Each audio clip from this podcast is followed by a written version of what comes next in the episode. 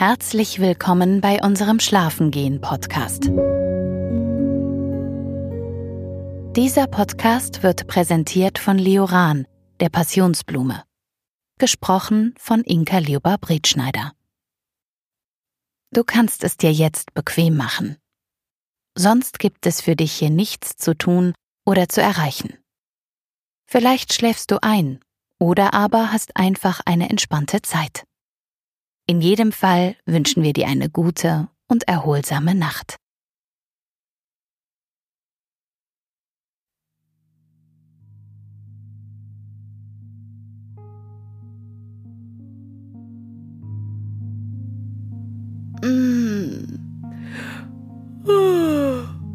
Ich hörte, wie jemand Aufwachen sagte. Ich hörte wieder jemanden meinen Namen nennen und Aufstehen sagen. Was? Komm schon.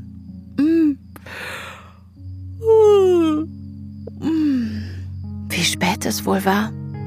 Ich blickte auf den Wecker, der auf meinem Nachttisch stand. Drei Uhr morgens. Wozu schon aufstehen? Ich schloss die Augen und döste weiter. Ich drehte mich nach links und dann nach rechts. Jemand schüttelte eine Bettdecke auf. Wieder drehte ich mich nach links und dann wieder nach rechts. Aufstehen. Ganz zur Ruhe kam ich nun nicht mehr, und die Stimme schien mir vertraut und doch fremd. Mein Gehirn begann zu arbeiten. Wer war das? Und wo war ich überhaupt? Ich machte die Augen wieder auf, blinzelte und blickte mich im Zimmer um, was gar nicht so einfach war aufgrund der Finsternis, denn die Nachttischlampe erleuchtete nur spärlich den Raum. Soweit ich das erkennen konnte, lag ich in einer Art Holzhütte und an der Decke war ein Moskitonetz befestigt, welches mich und mein Bett von allen Seiten umgab. Im Zimmer stand ein weiteres Bett, ebenfalls von einem Netz umhüllt. Wieder hörte ich jemanden meinen Namen nennen, diesmal laut und deutlich. Ach ja, es war Anjas Stimme. Anja, meine Zimmergenossin und Reisegefährtin. Wir hatten uns unterwegs auf der Reise kennengelernt und kurzerhand beschlossen, gemeinsam weiterzureisen. Wenn man etwas mit jemandem teilen kann, macht das Erlebte bekanntlich viel mehr Spaß. Und so wusste ich mit einem Mal auch wieder, wo ich war. Vor circa zwei Wochen war ich in dieses Land gekommen. Der Kaffeebauer Mario hatte mich vom Flughafen abgeholt und mich auf seiner Finca aufgenommen. Die Finca lag im Hochland, umgeben von Kaffeeplantagen und Bananenstauden. Mein Plan war es, das restliche Land zu erkunden und die Finca immer wieder als Rückzugsort zu betrachten. Mario und seine Familie hießen mich herzlich willkommen und ich verbrachte die ersten paar Tage mit ihnen. Er zeigte mir seine Kaffeeplantagen und die Familie ließ mich an ihrem Alltag teilhaben. Ich spielte mit den Kindern Mariori und Miguel, half seiner Frau bei ihren täglichen Arbeiten, röstete Kaffee und versorgte die Tiere auf der Finca. Den Haushund Lupo hatte ich fest in mein Herz geschlossen. Ich mochte seine freche Art und ich erinnerte mich immer wieder gerne an die Szene am Abend vor meiner Abreise zu meinem ersten kleinen Trip. Miguel und Mariori fragten mich, ob ich Lust hätte, sie zu begleiten, wenn sie Lupo zur Nachbarin Donna Carla brachten. Lupo hütete dort nachts die Hühner, solange ein junger Fuchs in der Gegend sein Unwesen trieb. Ich willigte ein. Lupo lag tiefenentspannt auf der Veranda und machte ein Nickerchen.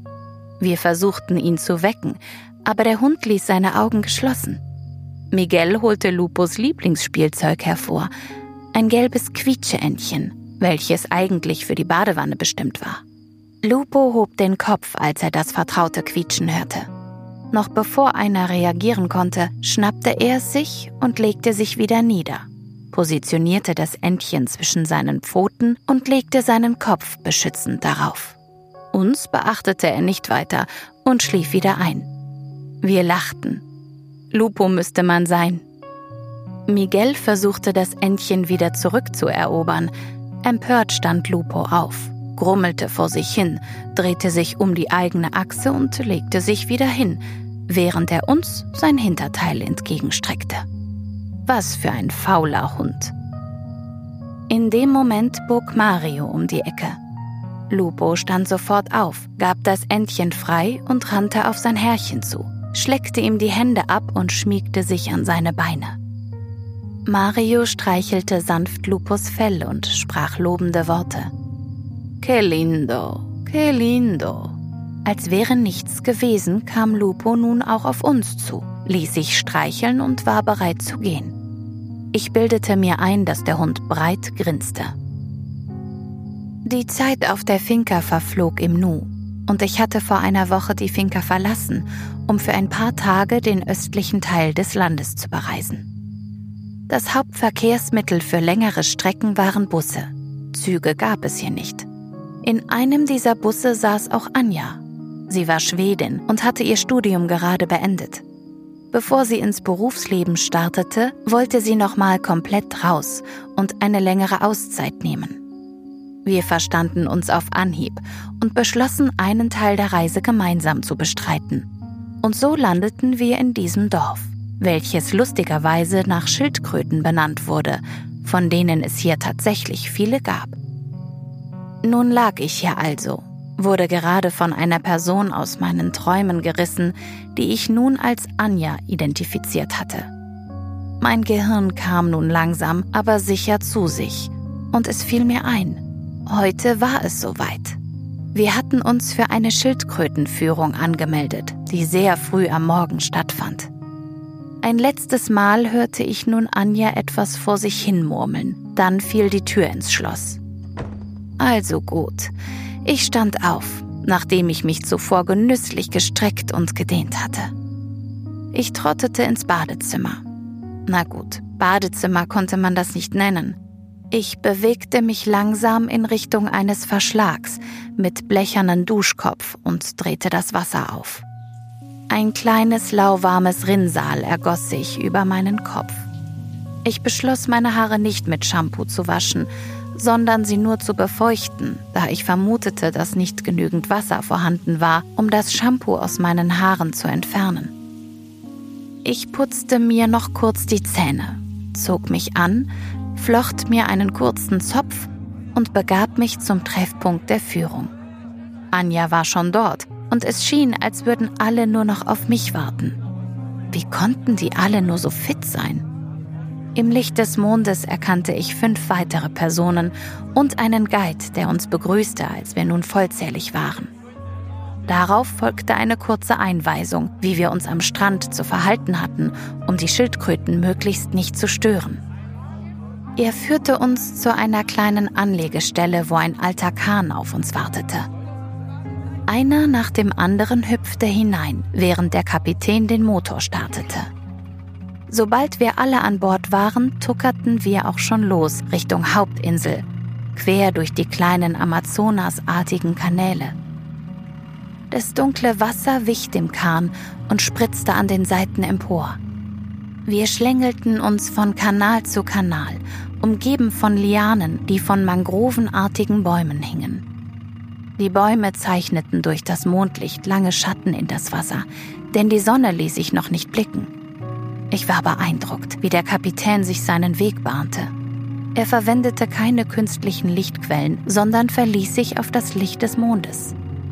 An der Hauptinsel angekommen, stiegen wir aus und waren auch schon direkt im Dorf. Schön war, dass es keine Autos gab.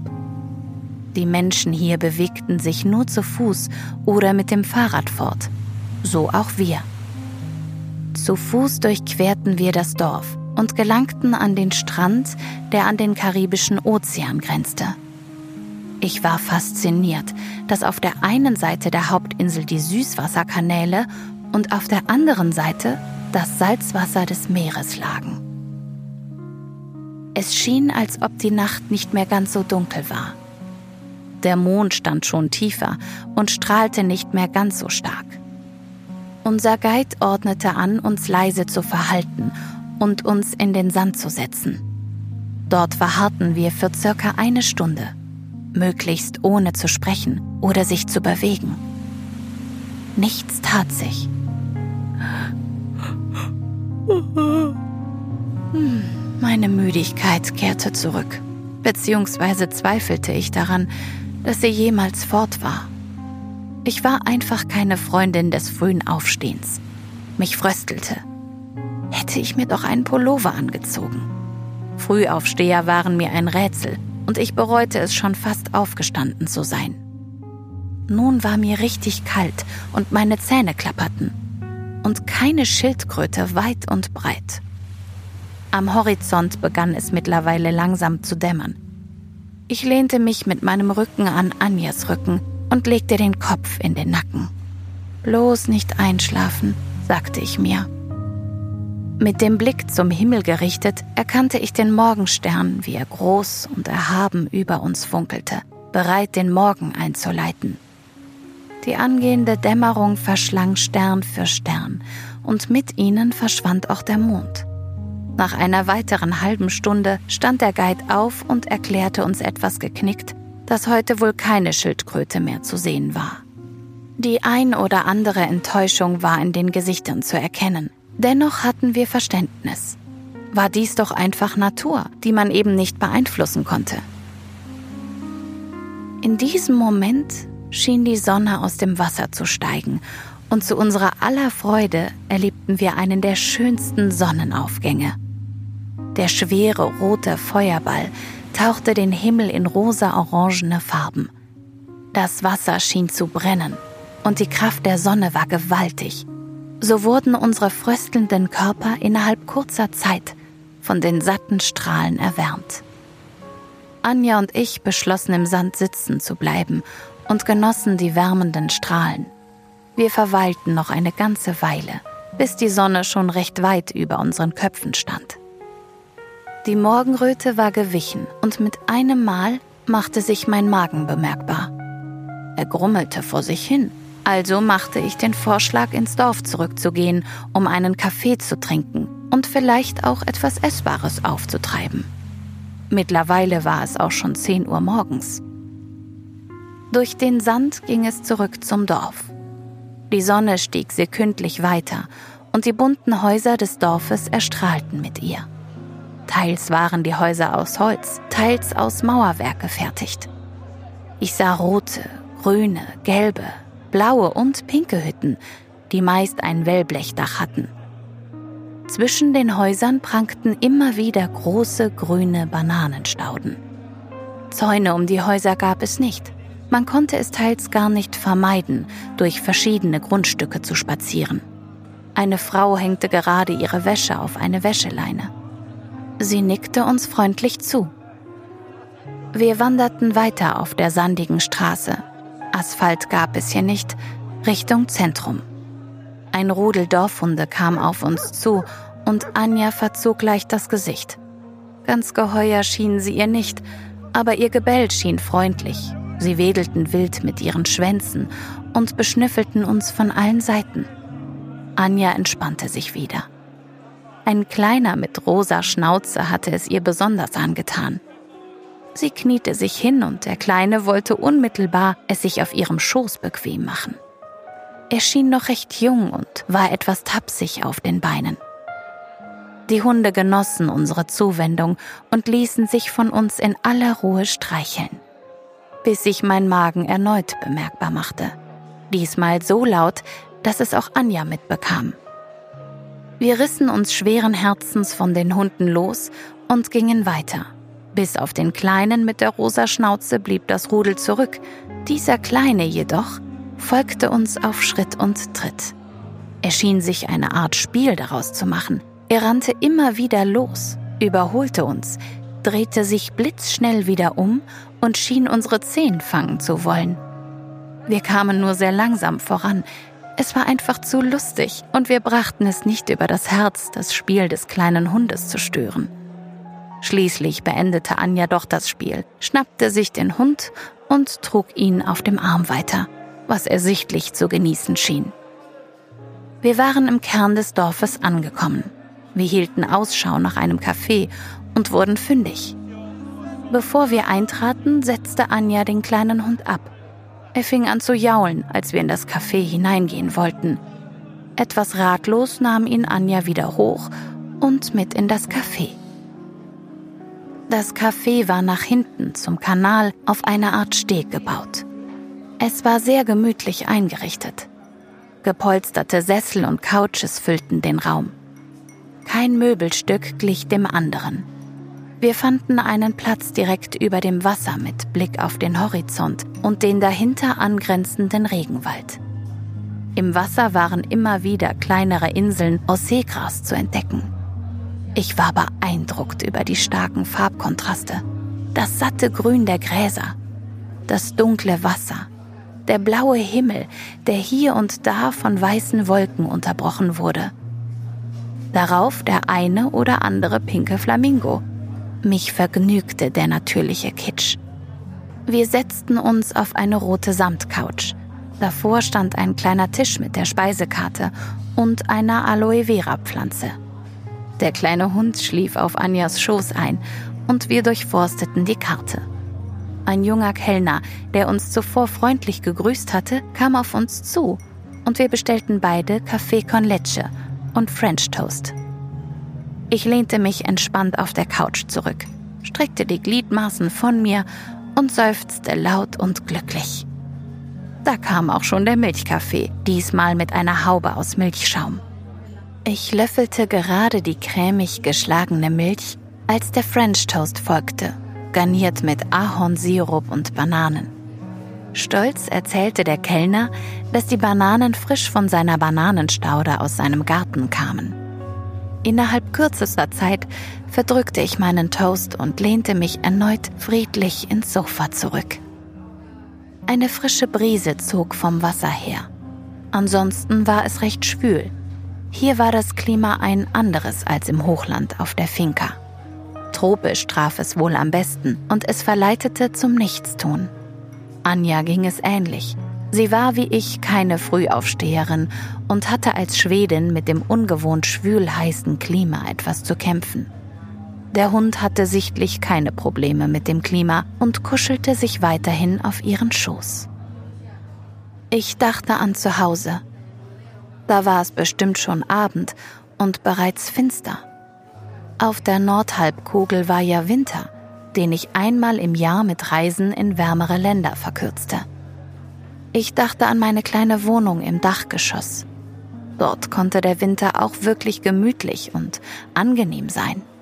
Mollig warm war es dort, und ich liebte es, abends Kerzen anzuzünden, mir einen heißen Chai-Tee mit Milch und Honig zu kochen, mich auf die Couch zu legen, ein gutes Buch zu lesen oder einfach vor mich hinzustarren und die Gedanken kommen und gehen zu lassen. So wie ich es in diesem Moment auch tat. Ich atmete ein und gab erneut einen zufriedenen Seufzer von mir. Ich atmete aus und daraufhin wieder ein, und zwar tiefer als zuvor. Wie es wohl meinen Freunden ging? Ich atmete aus und versuchte die Luft aus meinen Lungen zu blasen, bis keine mehr drin war. Ob das möglich war? So überhaupt keine Luft in den Lungen? Hatte ich nicht mal gelesen, dass man ausatmen könne, so viel man wolle, dennoch würde immer ein kleiner Restanteil in der Lunge bleiben? Hatte ich das wirklich gelesen? Oder bildete ich mir das ein? Ich atmete erneut tief ein und wie es wohl meinen Kollegen auf der Arbeit ging. Ich beneidete sie überhaupt nicht. Tief atmete ich aus und fühlte mich gleich noch ein bisschen leichter mit dem Gedanken, im Urlaub zu sein und die Arbeit getrost aus meinem Gehirn verbannen zu können.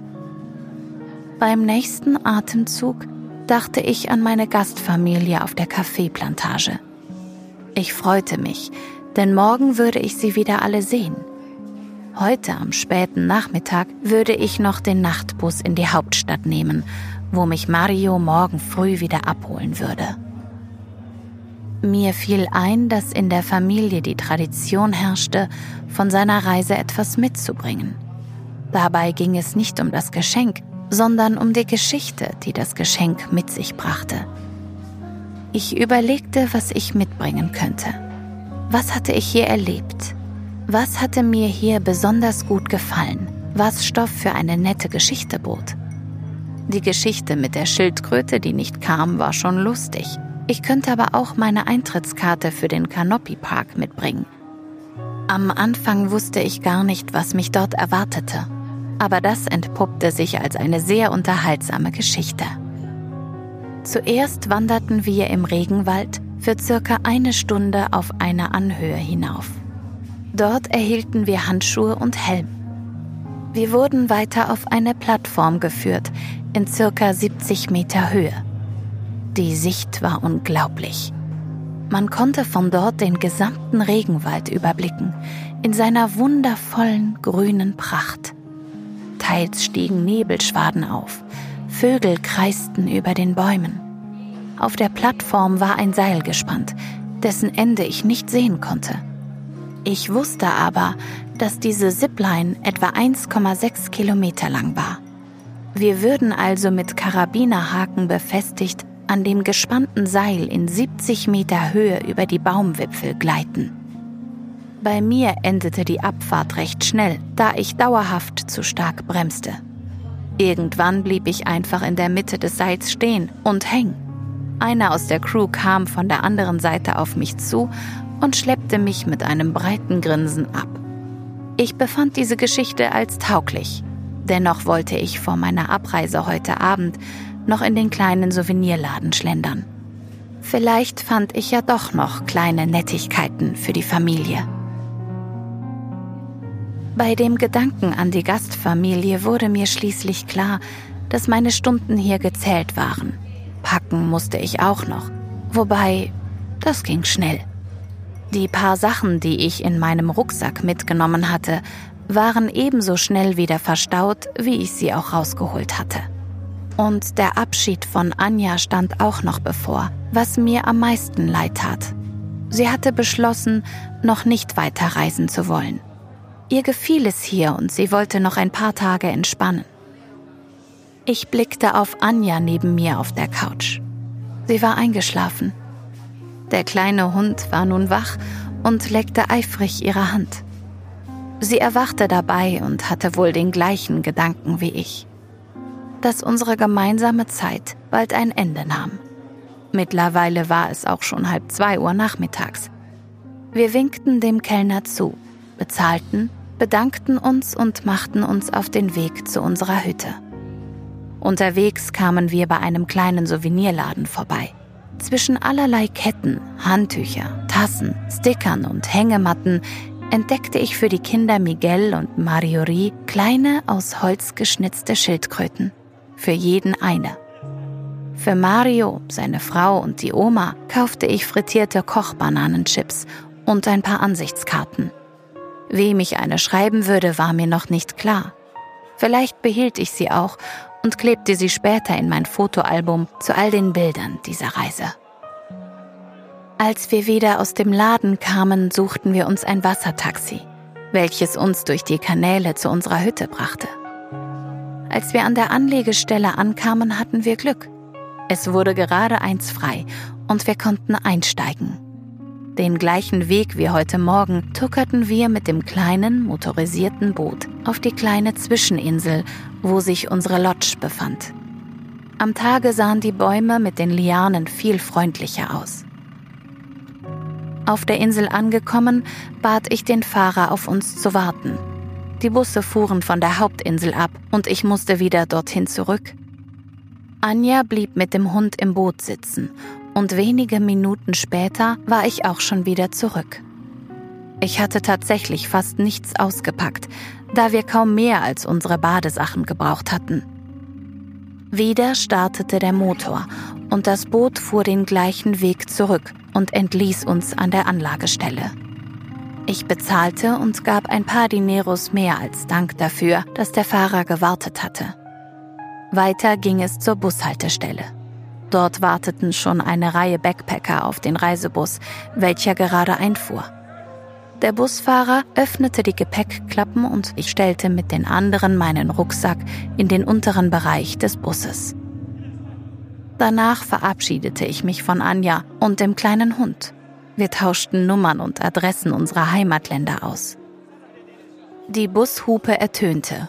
Wir umarmten uns und ich stieg ein. Ich fand noch einen Platz am Fenster, wovon aus ich Anja zuwinken konnte. Der Bus setzte sich in Bewegung und ich winkte eifrig los. Erst als sie schon lange nicht mehr zu sehen war, setzte ich mich hin und hörte auf zu winken. Mit einem Mal war ich schrecklich müde hatte ich doch seit heute früh keinen Schlaf mehr gehabt. Ich machte es mir in meinem Sitz bequem, stellte die Lehne zurück, holte mein Handy raus und schaltete mir einen Podcast zum Einschlafen an. Ich starrte vor mich hin und lauschte der angenehmen, ruhigen Stimme. Zwischendurch umspielte eine zarte Melodie das gesprochene Wort.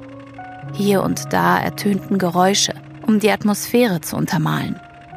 Ich fand das klasse und überlegte, ob ich nicht auch mal einen Podcast starten könnte.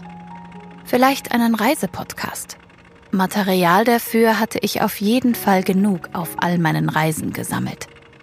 Ich malte mir aus, wie ich den Podcast gestalten wollte und was ich erzählen konnte.